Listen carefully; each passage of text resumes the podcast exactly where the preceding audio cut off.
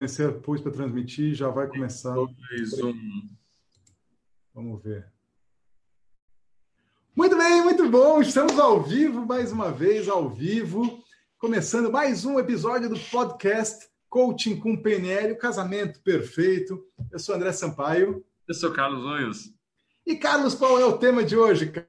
Hoje Carlos? o tema é o processo de coaching com a ajuda de PNL, ou seja, uma visão a gente tem falado sobre elementos diferentes, né, de PNL, falar sobre coisas de coaching, a importância do processo com a ajuda de PNL para vencer barreiras e vencer limites do que os, os coaches eles estão encontrando. Aliás, uma coisa que eu estava pensando, né, eu estava planejando aqui o, a temática da, da minha parte que eu ia comentar, é, é engraçado como tem coaches que não tem clareza de como funciona o processo, o processo de coaching. Acho que é só um conjunto de técnicas e as coisas são amarradas. não sei qual tem sido a sua experiência com outras pessoas, mas eu conheço muita gente que é um monte de técnica no processo de coaching, só que não consegue fazer amarração.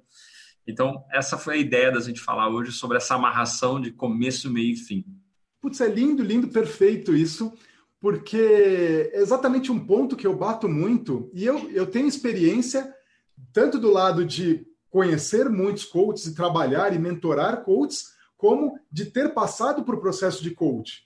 Né? Eu já tive vários coaches e a experiência é ridiculamente diferente e é surreal um coach preparado, né, e que usa PNL e um coach mais iniciante ou um coach mais engessadinho, né? E, e, como como cliente é revoltante, como coach é tendo a consciência, tendo conhecimento, é revoltante.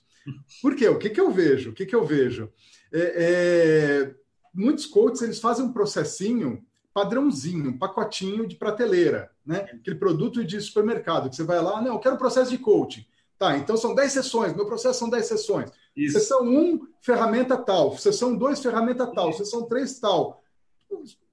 E a vida não é assim, né? Não funciona assim.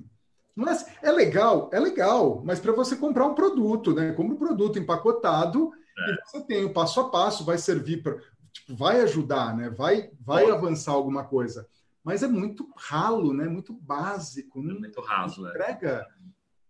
Então a minha experiência é essa, exatamente isso. Em grande parte, isso é porque as escolas de coach têm feito, criam um modelo de didático para ensinar e eu acredito que veio, inclusive, de fora do país, esses modelos de 10, 12 sessões, para que seja didático. Assim, ó, a pessoa está aqui, você quer levar a pessoa para o ponto B, você tem que criar um roadmap, mapas intermediários, faz um SWOT pessoal, aí depois tem os processos de ancoragem, é, desenvolvimento de competências, está lá. E tá aí, roda da vida, se for um coach de vida, que área que vai trabalhar.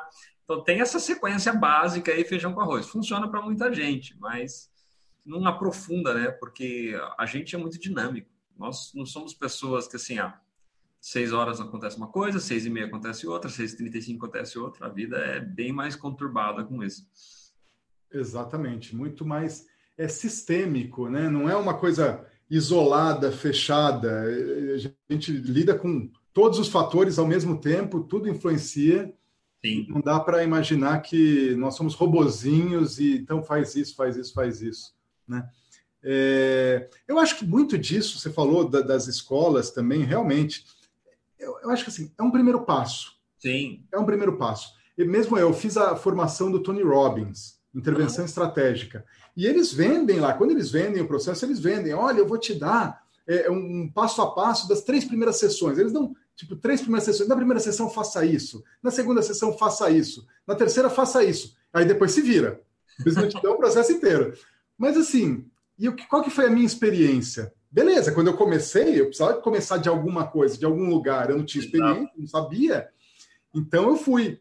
Só que é ridículo, é ridículo. Até perdi cliente por causa disso, porque eu começava a fazer o padrãozinho, não, o cliente olhava assim e falava assim: o que você está fazendo, cara? Tipo, principalmente quem já fez alguma coisa, né?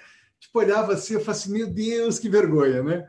Uh, mas, mas é legal para lidar com a insegurança do coach. Sim. no começo. Pô, não sei o que fazer tal. Então tá bom. Para você começar, faz esse passo a passo. Depois você vai fazendo o jazz, né? Vai fazendo uma jam session, que eu gosto de chamar nos meus com a minha turma de alunos do practitioner, a gente chama de jam session. A gente entra é. lá e começa a pirar. Começa, Improvisação, né? Começa, é, improvisa. Oh, o problema é esse, o problema é esse. Tá bom, então e se a gente fizer isso? E se a gente misturar isso com isso? E aí começa a sair umas coisas muito bacanas, mas a gente começa a fazer o, o, o que o, o Jeff Zeig fala do, do processo do Milton Erickson de tailoring, que é aquela alfaiataria. Né? Então, o processo de coaching sob medida. Exatamente, a customização total. Customização total. Por isso que a, essa, essa linha base é uma coluna dorsal. É bacana. Só que na hora do vamos ver, não adianta você ter preparado uma reuniãozinha bacana, sendo que a pessoa traz um dilema, um dilema completamente diferente. Se você não tem a preparação, você não, deixa seus problemas agora, vamos voltar para o processo de coaching que eu consigo fazer. Então, é, é, muito limitador quando a pessoa não tem essa experiência. E como você falou, é um bom começo, você tem um bom começo, você pratica, mas é, o que te dá profundidade realmente é você conhecer ferramentas, você ter um framework de ajudar a pessoa. Eu acho que talvez isso é... as pessoas percam o ponto de vista do processo. E quando eu comecei, é, é fácil você entrar nessa armadilha. Falei, peraí, mas qual ferramenta que eu vou usar agora? Não é assim você precisa entender qual é a situação da pessoa, onde que a pessoa está travada e qual a ferramenta que vai funcionar melhor para a pessoa. Isso você aprende na experiência. Uhum. Ah, e muitas vezes o nível de maturidade do cliente é diferente. E isso também é um é o processo, processo de transformação, de mudança, processo de Prochaska, o transteórico, que junta vários, vários conceitos diferentes. Quando você não tem essa informação, você acha que está todo mundo a ponto de bala. Ele fala, pô, o processo de coaching não deu certo. Não é que deu certo, a pessoa não estava preparada. Né? Então você tem a pré-contemplação que a pessoa nem sabe que tem que mudar ou nem está pensando em mudar, acha que está tudo bem, está tudo ruim, mas está tudo bem. E aí depois acontece uma série de coisas, ela recebe feedbacks e aí ela começa a considerar, eu falei, não, eu acho que eu preciso mudar alguma coisa na minha vida. Então entra na etapa de contemplação. Tanto na etapa de pré-contemplação quanto contemplação, não são etapas, vamos dizer assim, excelentes para você entrar com o processo de coaching.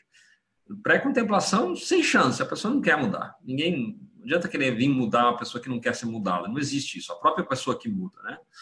Ela tem que estar aberta. Mas o pré-contemplação, a contemplação, a pessoa só está pensando. Quando ela entra na etapa de planejamento, eu não sei se vai ser terapia, não sei se vai ser um coach, não sei se eu vou fazer uma mistura, se eu vou criar uma consultoria dentro da minha empresa para buscar isso. Aí que o, é o momento certo de, de, trazer um processo de coach, porque a pessoa está começando a planejar. Ou então a pessoa já identificou que ela quer um coach e aí é mais fácil porque ela está totalmente aberta ao sistema.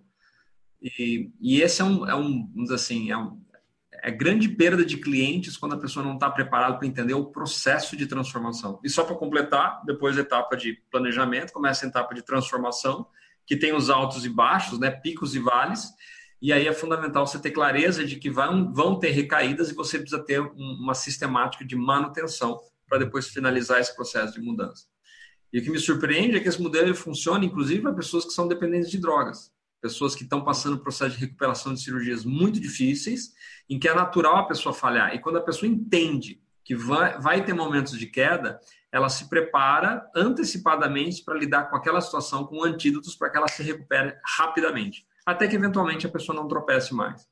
E fazer um processo de coach curto de 10, 12 sessões, você nunca sabe quando que você vai acabar, especialmente se é aquela semanalzinha, te batendo ponto, né? Você não sabe se a pessoa vai chegar no pico ou se ela vai sair no vale. Sai no pique, coach é maravilhoso. Um mês depois, está praticamente igual, porque não passou por iterações. E se saiu no vale, falou, pô, coach não funciona. Então, é isso onde as pessoas uhum. falham muito. E, inclusive, o mercado, ele não tem essa perspectiva. A primeira coisa que eu faço com um cliente potencial é explicar esse processo. Um processo curto assim, é, você pode até destravar, mas se você não tiver uma amarração, que é justamente o processo como um todo, a coisa não flui. Qual é a visão de então, processo? Então, você, Diga. Você, tá, você, usa um framework de o passo a passo do processo de transformação. Isso. Toda... E aí, quando você fala teu processo de coaching, ah, dura um ano, exatamente porque você já sabe, e você citou é, recuperação de drogados, de viciados em droga. Ah, realmente, tem lá os baixos, altos e baixos. Agora, onde a gente não tem na vida altos e baixos? Tem tudo. Na empresa tem altos e baixos. É, no, no, no, que você fizer, tem altos e baixos. Sim.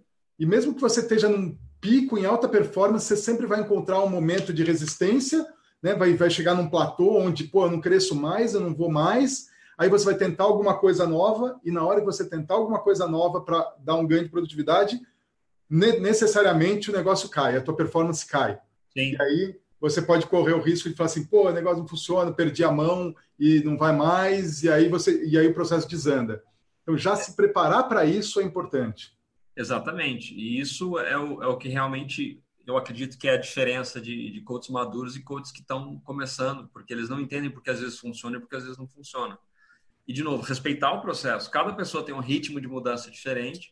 A mudança para algumas pessoas é mais rápida, para outras pessoas é mais lenta. Mas se você não tiver um mínimo de profundidade, você talvez destrave. Mas se a pessoa. É que nem a que a gente falou sobre crenças. Você ajuda a pessoa a mudar aquela crença, mas se ela não conseguir dar sequência e mudança comportamental em cima daquela crença, ela fala, sabe que essa crença realmente faz sentido para mim, mas eu vou voltar para aquilo que eu conheço. Sim. Esse que é o lance do processo que eu sinto que é fundamental. Por isso que eu não faço programas menores do que seis meses. Seis meses é o um mínimo para dar uma mudança profunda e permanente. No começo eu fazia coisas mais curtas, a gente fazia teste, a gente nem cobrava no começo, justamente para praticar. Uhum. a gente validou a sistemática, aperfeiçoou com base em modelos diferentes, e aí o negócio vai cada vez mais efetivo. Né? Eu tive um cliente que eu terminei ontem, que um dos. Eh, foi até engraçado, porque ele era uma pessoa que tinha gagueira. E aí, me conta. Eu não usei técnicas que, você, que a gente mencionou, que a gente conversou da última vez, mas a, a, a comunicação dele melhorou muito, com técnicas de tomada de consciência, tamanho de palavra. usei até essa modalidade, diminui, aumenta, onde que está a questão, a questão da autopercepção, né? E ele terminou o processo, foi um ano e meio de processo, Uh, e ele falou, cara, a sensação é que foram 100 sessões de coach, faz cinco anos que eu estou fazendo isso. E quando ele estava preenchendo o formulário de finalização, eu sempre faço um antes e depois, uhum. ele estava fazendo com a namorada dele e ele comentou que ela estava falando assim, o quanto você mudou nessas competências, nessas características, justamente porque não é um processo superficial. E, e, essa é a minha preocupação com o modismo de coaching, o pessoal fica malhando, que acha que coach é fazer um negócio bacana no palco. Não, isso uhum. não é o processo de coach, né?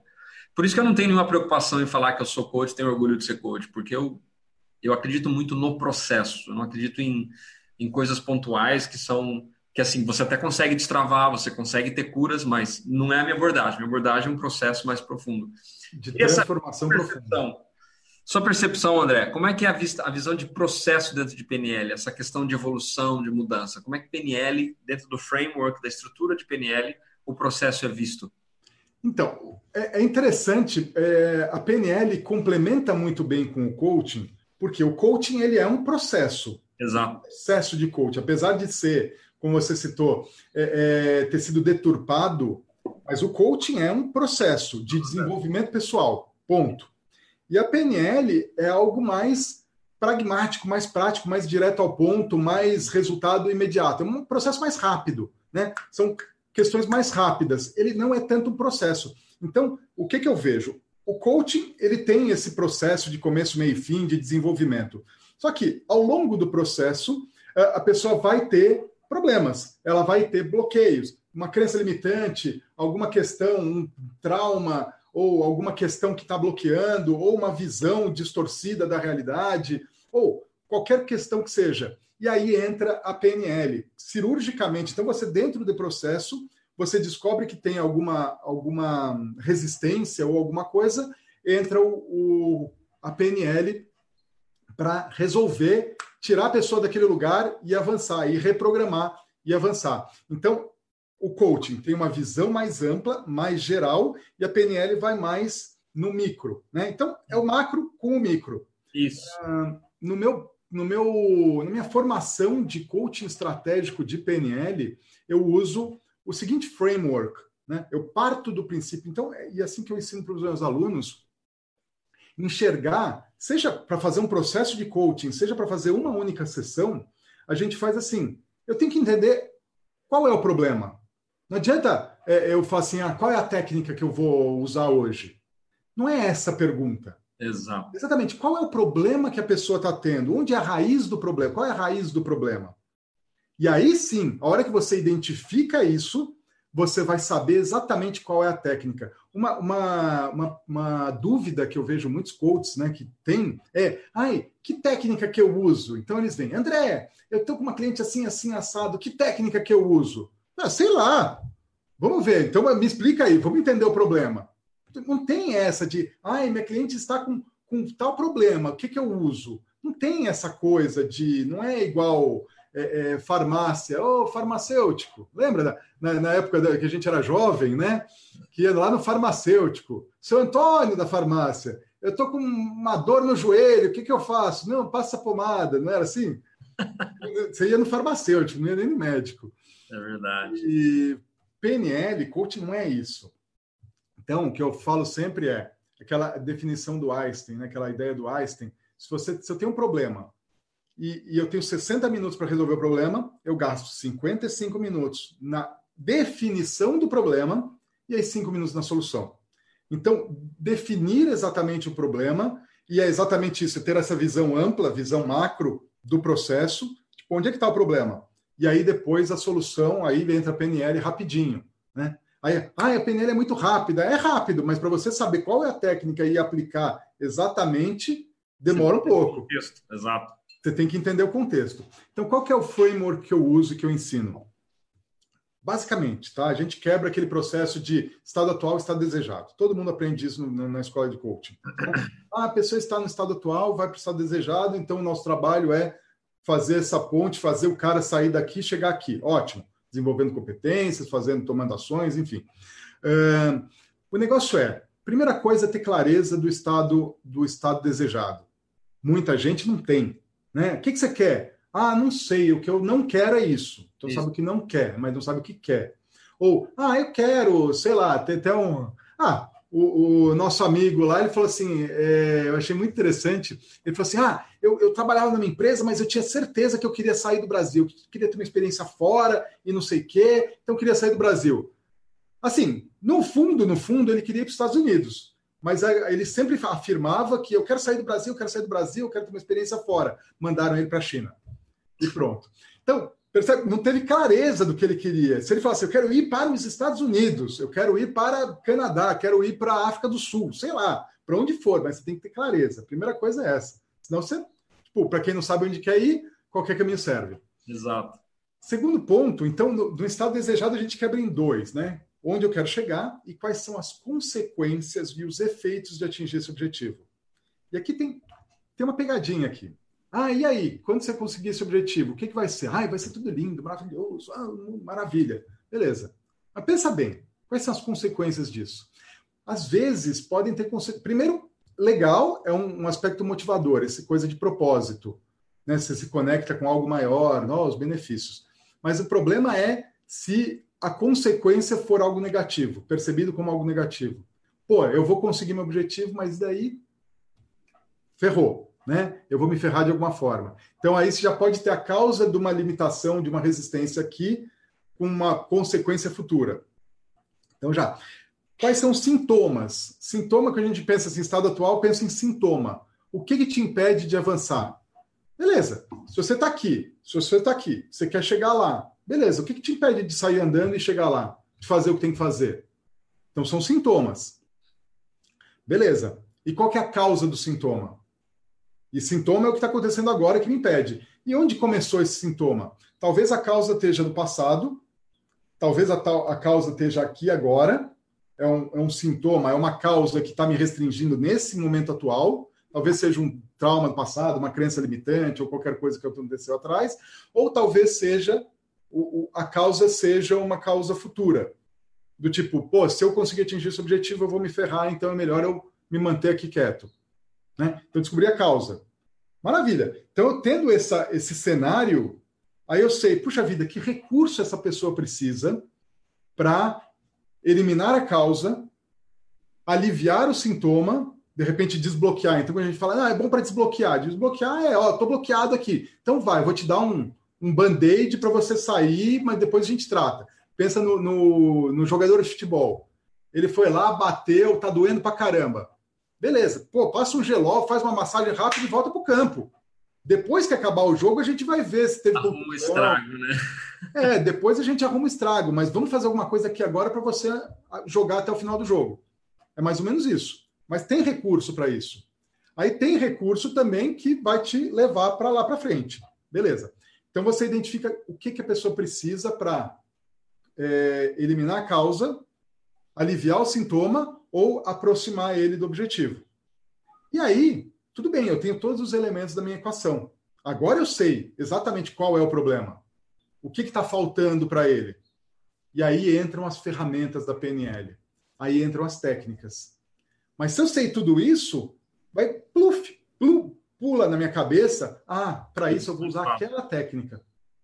Agora eu vou usar aquela. E aí você pode até fazer o jam, né? Fazer uma jam session, fazer o jazz no coaching com PNL, que é, pô, aqui eu vou usar aquela técnica, mas eu vou trazer aquela outro conceito daqui, vou juntar aqui e vou aproveitar o que o cliente está me trazendo e vou criar uma, uma coisa nova, customizada pra, para o problema do cliente.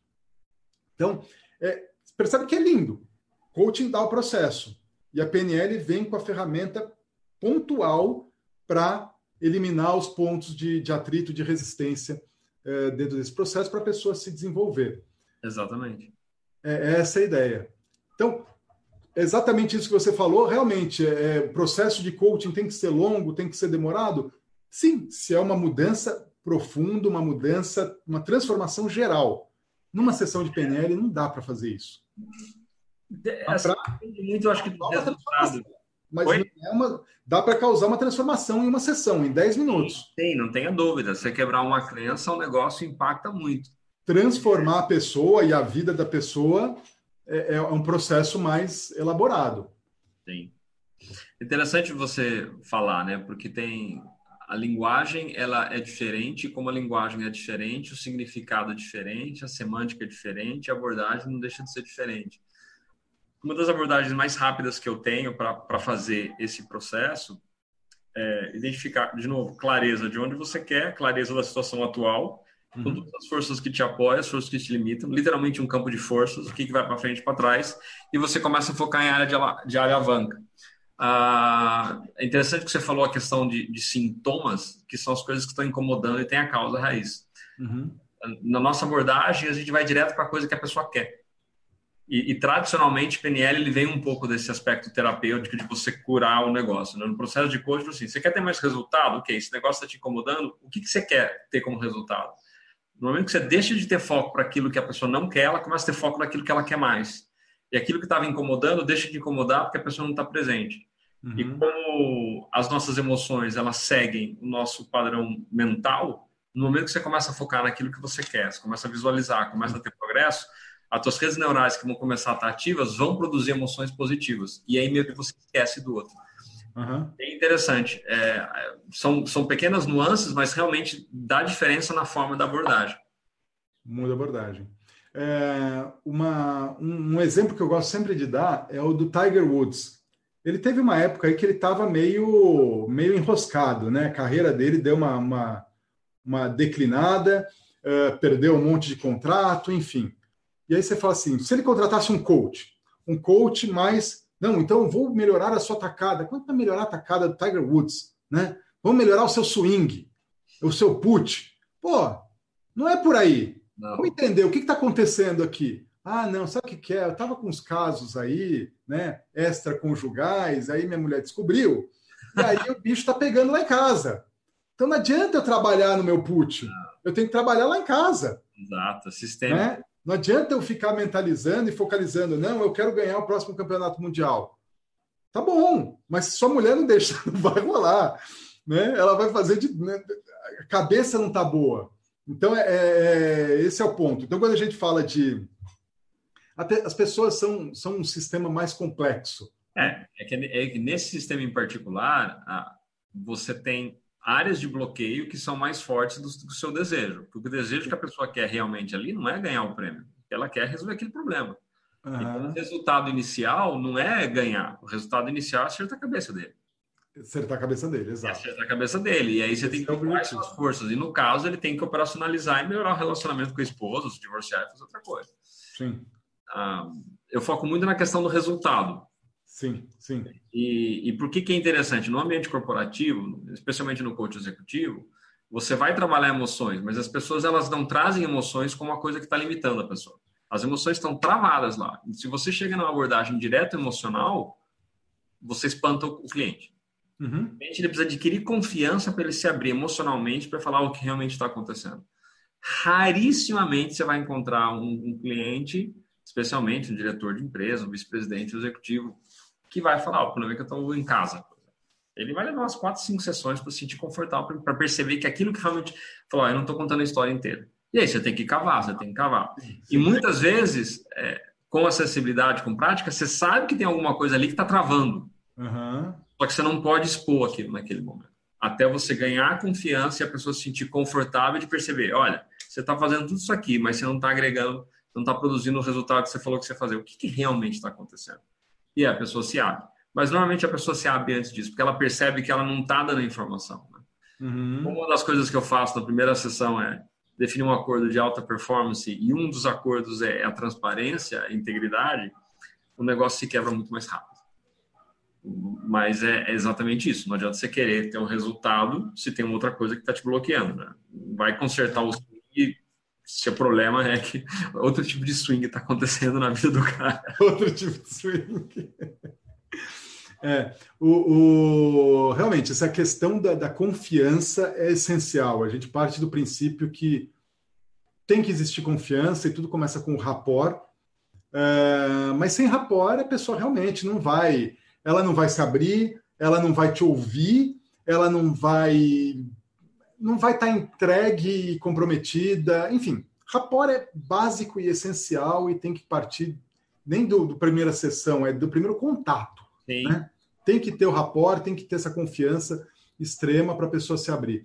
É, falando nisso de ah, a pessoa não, aproveitando esse gancho, de a pessoa não, não vai te contar, né? Tem três, três, é, é, três armadilhas, três armadilhas que a gente tem que ficar atento, né? São três coisas que no processo que podem impedir a gente chegar na causa.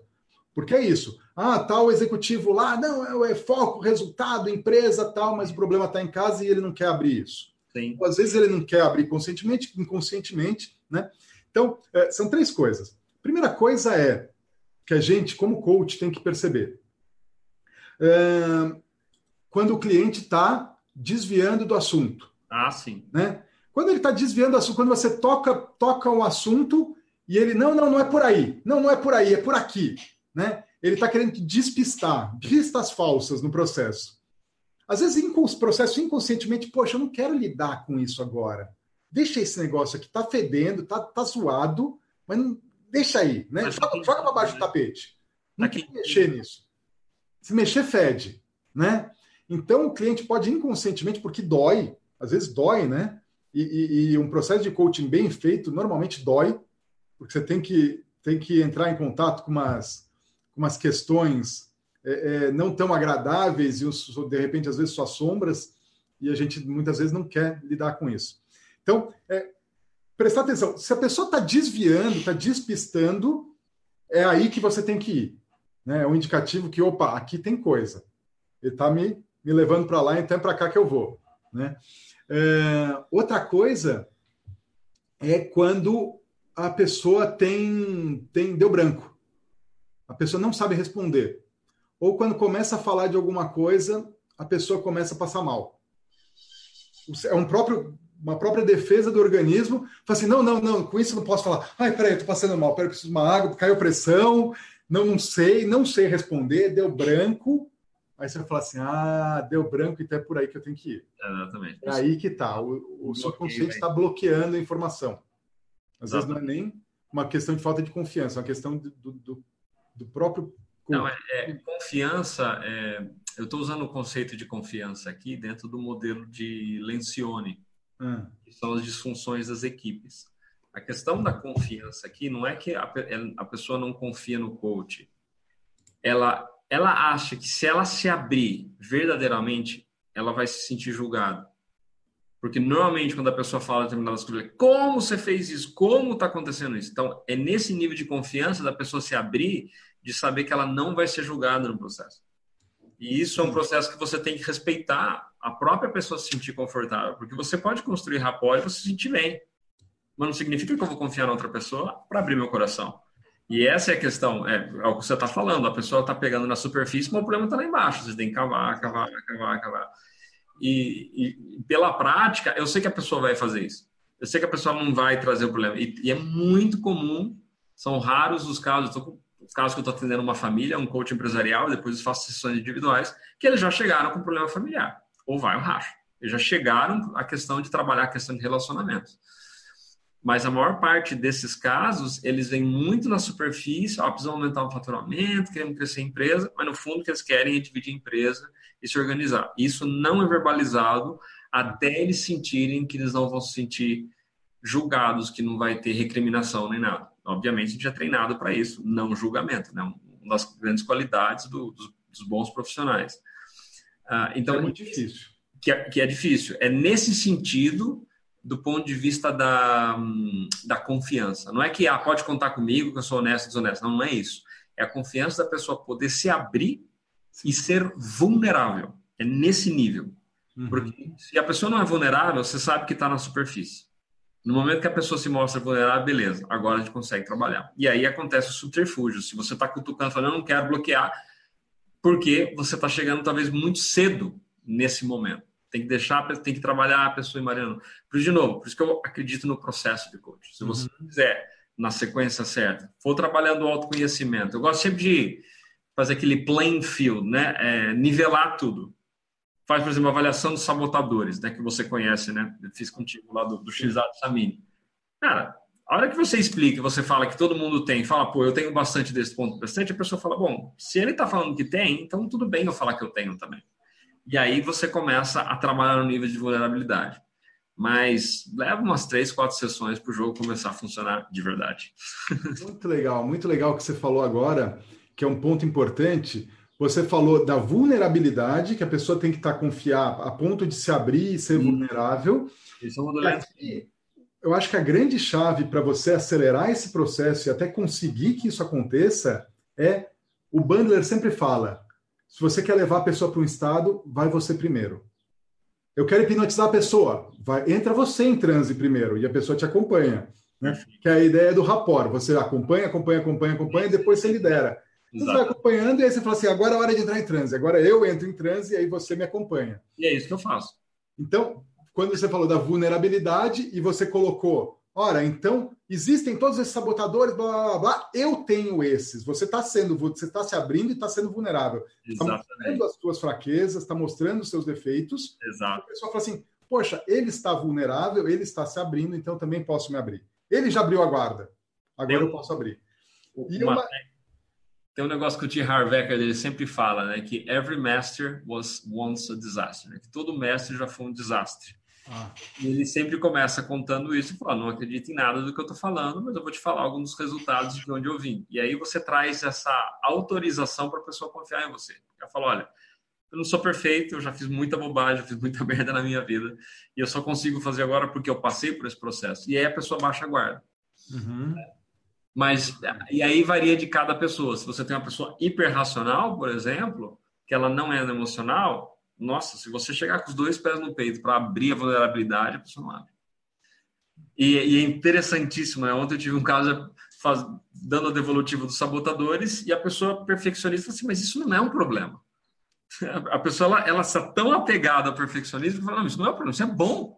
Isso é o que me ajudou a chegar aqui. Eu falei, claro, mas, mas te evita de chegar no próximo patamar. Uhum. ok. Exatamente. o... o... Puxa vida, perdi o que. Estava falando do Bandler. Sim.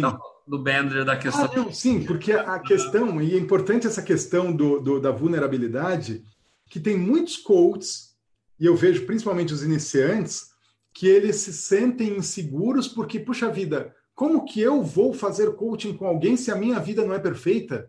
Como eu vou ajudar a pessoa a, resolver, a atingir os objetivos dela se eu não atingir os meus ainda? Né? E é, e, mas é, é muito sério isso, as pessoas realmente acreditam nisso. E aí, o que, que eu faço com meus alunos é eu começo a contar sobre os grandes gurus, os bastidores, né? Bandler, Grinder, toda a turma do PNL, tudo ah, Robbins. Aí eu começo a contar toda a história e principalmente a minha. Principalmente a minha mas eu, eu vou ainda mais em cima, né? Eu vou lá em cima, porque eu já. Eu, olha, eu fiz muita bobagem, continuo fazendo muita bobagem, estou no processo. Ah, sim. Estou no processo de crescimento, de aperfeiçoamento. Faço bobagem adoidado, mas estou no processo. Conecta muito, viu, André? E isso conecta. É que conecta demais. É quando você vê algum desses influenciadores de que a vida é perfeita, que são coaches ou são palestrantes, o cara parece super-homem ou mulher maravilha. E aquilo, aquilo me afasta, aquilo me desconecta. Você quer uma pessoa normal, você quer uma pessoa que, que rala. E, e isso que você está falando é muito legal. E eu acho que é uma das coisas que faz com que as pessoas se conectem com você. Você é muito transparente, muito humano. É, eu de verdade eu quero ajudar. De verdade. E não, e não, eu não quero, eu não quero o, o aplauso e ó, oh, que não sei o quê. Deixa eu te contar uma história que eu acho que é bem relevante para esse ponto. Eu fui dar uma palestra num evento e um evento grande, puxa vida, era um evento que assim, o público, 500 pessoas no evento. E o público era um público frio, eles não me conheciam né? Eu já não tava aquela coisa mais confortável. Uma coisa, tipo, a galera me conhece, estou em casa. Não, não estava em casa. O palestrante antes de mim era um atleta de alta performance, não sei o que, bababá. O cara passou uma hora, uma hora falando dele, e como ele era bom, como ele era perfeito, e como ele tinha alta performance, e como todo mundo era um lixo. Basicamente isso. Nossa. Ele era tão arrogante que eu me senti mal. Eu falei assim: caramba, eu, eu sou Como um é que eu vou falar depois dele, né? Como é que eu vou falar? Tipo, foi, foi, foi sério. E eu pensei que se eu tô passando por isso. Imagina o pessoal, né? Pessoas. Aí eu cheguei lá, eu não me aguentei. Eu, olha, eu não me segurei. Eu tive que sair e falei assim: olha, o negócio é o seguinte. Eu não sou um cara de alta performance.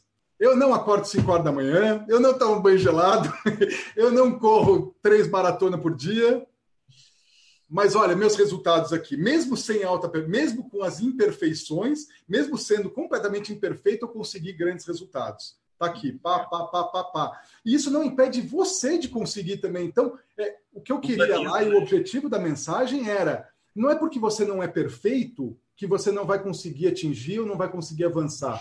Você vai conseguir. No processo, você vai se aprimorar e vai melhorar. Né?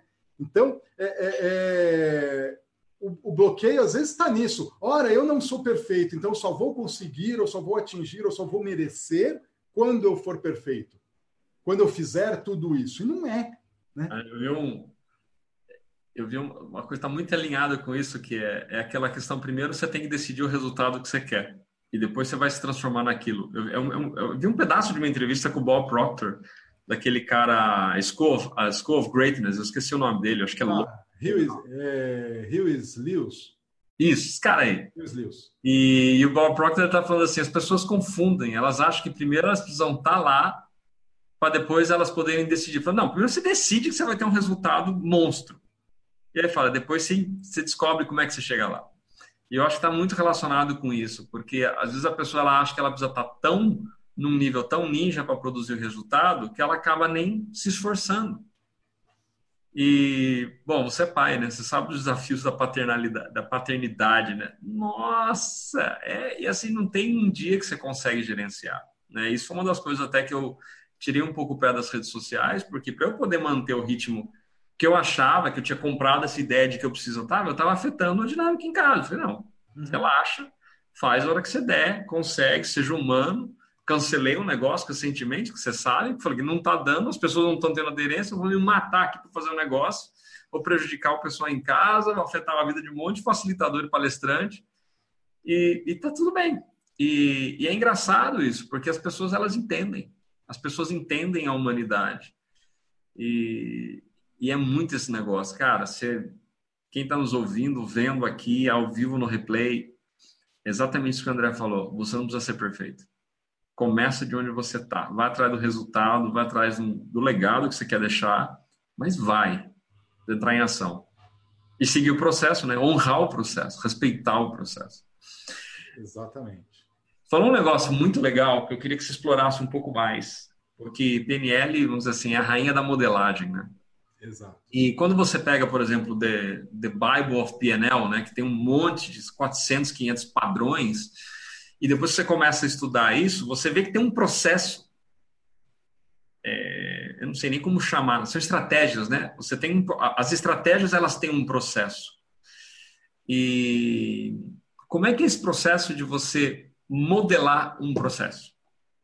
Perfeito. Você falou, o PNL, o coach é como se fosse macro e o PNL é micro, mas tem um processo. Você está aqui, você quer chegar lá, tem umas etapas, acontece isso, faz isso. isso. Assim, e, é, e acho que tem muito a ver com o que a gente está falando. Então, é, comenta um pouquinho, André, como é que é essa questão do processo de você modelar um processo? Modelar um processo, perfeito. Modelagem é básica. Vamos entrar antes da modelagem. O que é modelagem? Modelagem é extrair um modelo de algo. Pronto. Muito simples. O que é um modelagem? Você pensa numa fábrica. Né? É, é, é, pensa numa fábrica. Então, uma fábrica de porcelana. Então, o sujeito, o artista, vai lá, vai desenhar a peça, né? e aí ele tem a matriz. E aí, o que, que a fábrica vai fazer? Vai criar um modelo, vai criar uma. Vai, vai fazer aquela coisa de gesso, né? E tal, e vai criar um modelo daquela matriz. E aí vai replicar a matriz e vai fazer em, em escala. Então, a modelagem é o processo de replicar um modelo, de criar um, um padrão para poder ser replicado. A, a, PNL começou com uma modelagem de grandes terapeutas. Então, pegaram assim, três terapeutas, os iniciais, né? Fritz Perls, da Gestalt Terapia, Virginia Satir, da terapia familiar sistêmica, e o Milton Erickson, maior psicólogo, psiquiatra uh, e hipnose, né? Então pegaram esses três e falaram assim, pô, esses caras aqui, eles têm um padrão de atendimento, eles têm um padrão de processo, né? eles têm um processo de, de transformação. Então vamos modelar esse processo. Então eles pegaram exatamente o que faz a diferença aqui, né? Tiraram, extraíram a essência, o extrato mesmo do que, que muda, porque dentro do processo é, muita coisa não faz sentido, mas o artista faz mesmo assim. Né? É, é interessante que o, que o Frank Puslik, que é, é um dos desenvolvedores da PNL, ficou fora, mas enfim, é, é, ele fala assim que quando eles modelaram o Fritz Perls, o Fritz Perls ele demorava 10 sessões para gerar uma transformação. 10 sessões. E depois do processo de modelagem, o, os iniciadores da PNL conseguiam o mesmo resultado que o Fritz Perls usando as técnicas dele em uma sessão. E por que isso? Porque o Fritz Perls ele não sabia o que ele fazia, tipo, conscientemente, ele não sabia o que que dava certo. Ele só sabia que dava. E é assim que eu faço e é assim que vai ser. Só que ele fazia um monte de passos desnecessários.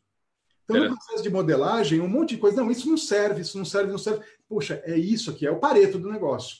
Perfeito. Então, a modelagem extrai o pareto do que vai gerar o resultado. Então eles conseguiam. Muito bem. Então, basicamente, e aí a PNL expandiu para todas as outras áreas. Vendas, o que, que faz um vendedor ser um bom vendedor? Vai lá e modela o processo de vendas do vendedor. O coach, modela o coach. É, é, o atleta, modela o atleta, o líder de uma empresa, o CEO, modela o cara. Como ele lida com os funcionários, como ele lida com metas, um negociador, como ele negocia, né? como ele apazigua. É, é, eu tenho clientes que são. Uma cliente especificamente é uma juíza. E ela usou o, o modelo de negociação da PNL nas audiências de conciliação. A vara dela é, caiu, parece que 60% os casos de litígio. Porque acabava o processo na conciliação, não ia para frente. Por quê? Porque ela usou o modelo de negociação de partes da PNL dentro do processo de, de, uma, de uma audiência de conciliação. Perfeito. Então, modelagem é isso.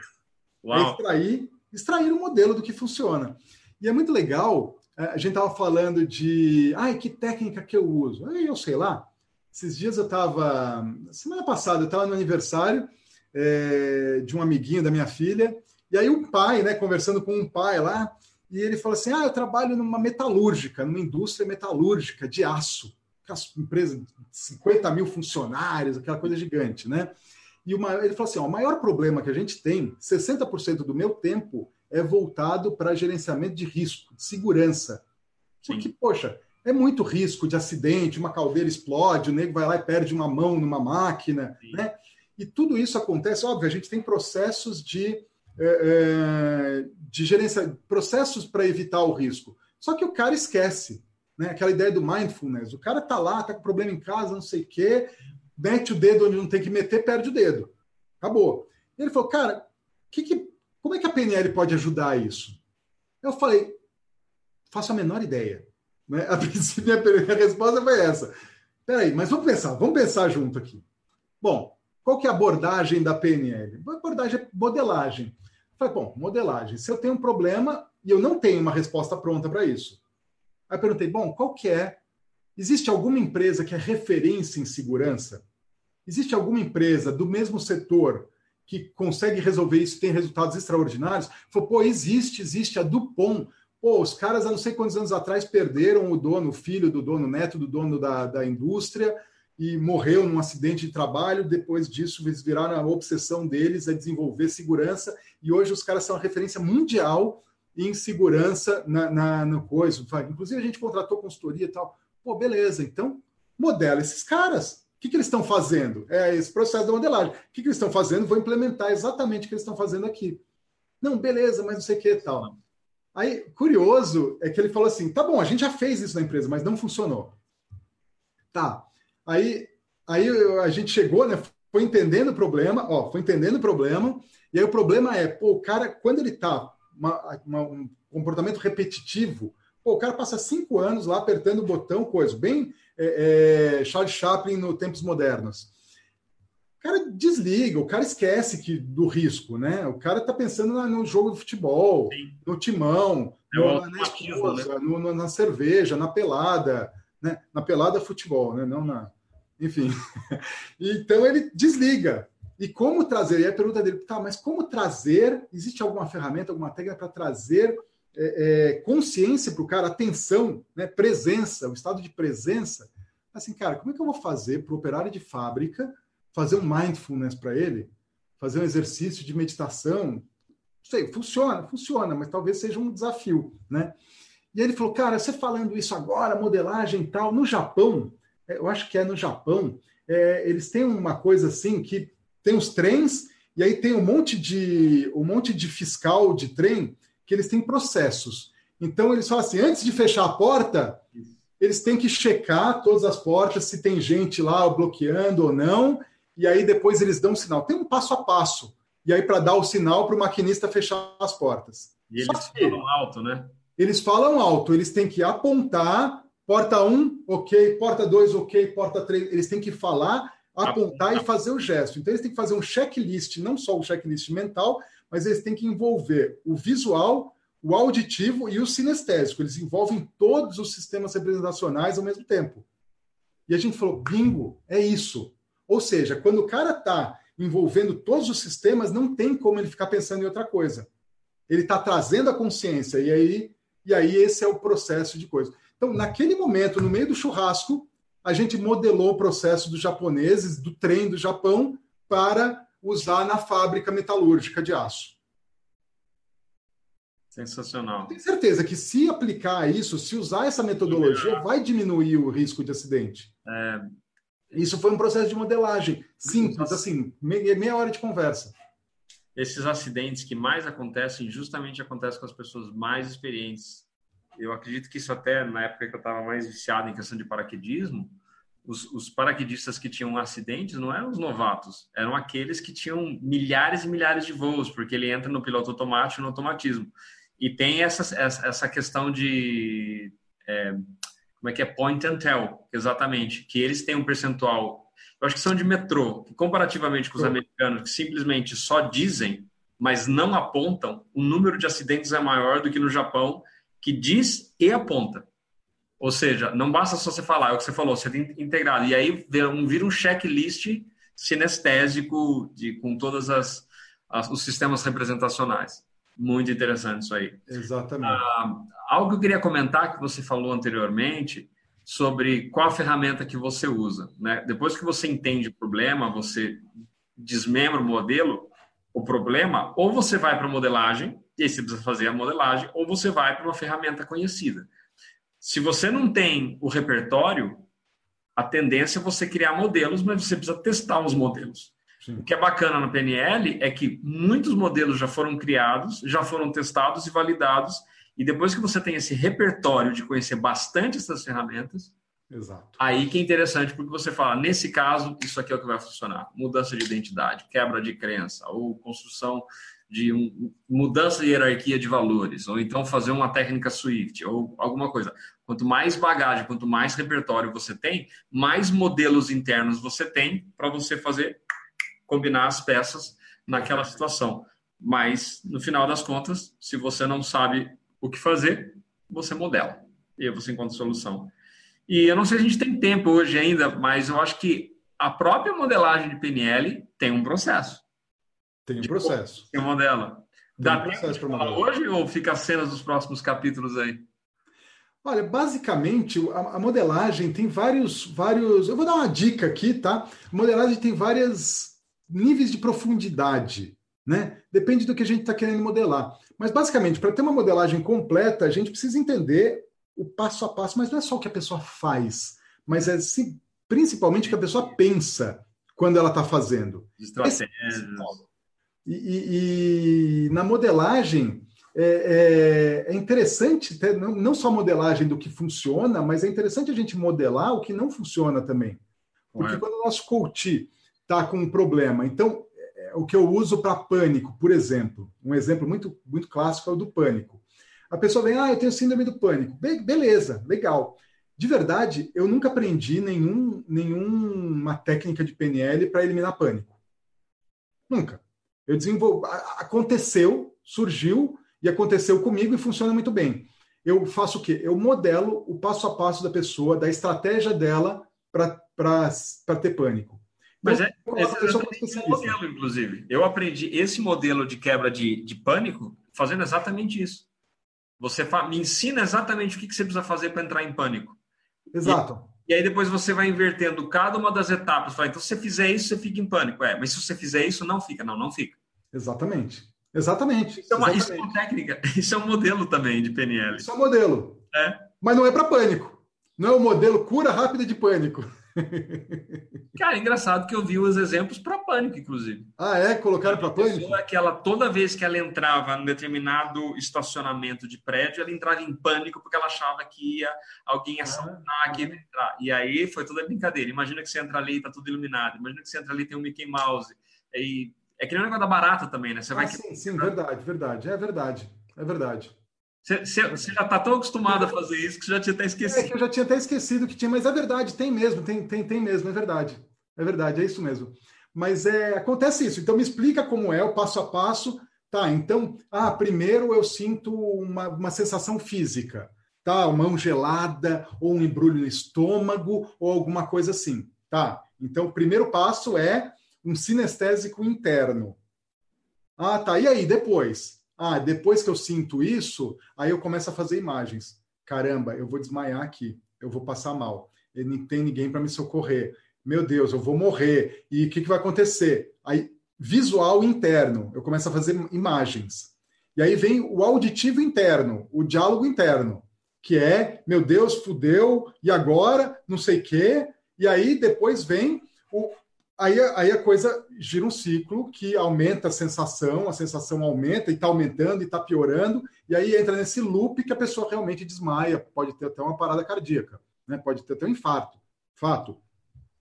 Muito bem. A hora que você identifica o passo a passo e como se fosse uma receita de bolo e, e elimina, né, quebra uma, uma é, é, muda um aspecto desse passo a passo, como receita de bolo. Em vez de colocar manteiga, coloca areia. Não vai sair bolo. Em vez de colocar fermento, coloca farinha. Não vai sair bolo. Não vai dar certo. Não vai sair a mesma coisa. Então é exatamente isso. Então a modelagem vem desse, desse processo de entender o que acontece. Sensacional. Acho que cabe mais sobre isso na próxima, hein? Na próxima a gente fala mais de modelagem, então. Show de bola. Vamos, vamos falar de modelagem na próxima sessão. Maravilha. Uh, deixa eu só agradecer aqui os comentários do Rodrigo, do Delfos, uh, e responder as perguntas. Uh, qual gatilho leva ao problema? Rodrigo, o, o, gatilho, cada um tem que ver, né? Cada um, esse é o grande X daquele, essa é a grande pergunta. Qual é o gatilho que dispara o problema? A hora que você identifica isso, fica muito mais fácil lidar. Né? É caso tem... a caso, né, André? Cada caso é um caso. Cada caso é um caso. E mas é isso. Então, é muito bacana. Se quiser deixar um, um deixar uma, uma, sugestão de tema para as próximas, deixa aqui, é, deixa a sua curtida, é, compartilha e ficamos por aqui. Próxima, próxima, próximo encontro, modelagem. Carlos, obrigado. Valeu demais. Gratidão. Pessoal que está assistindo a gente, que está assistindo depois, brigadão. Até a próxima. Valeu. Obrigado.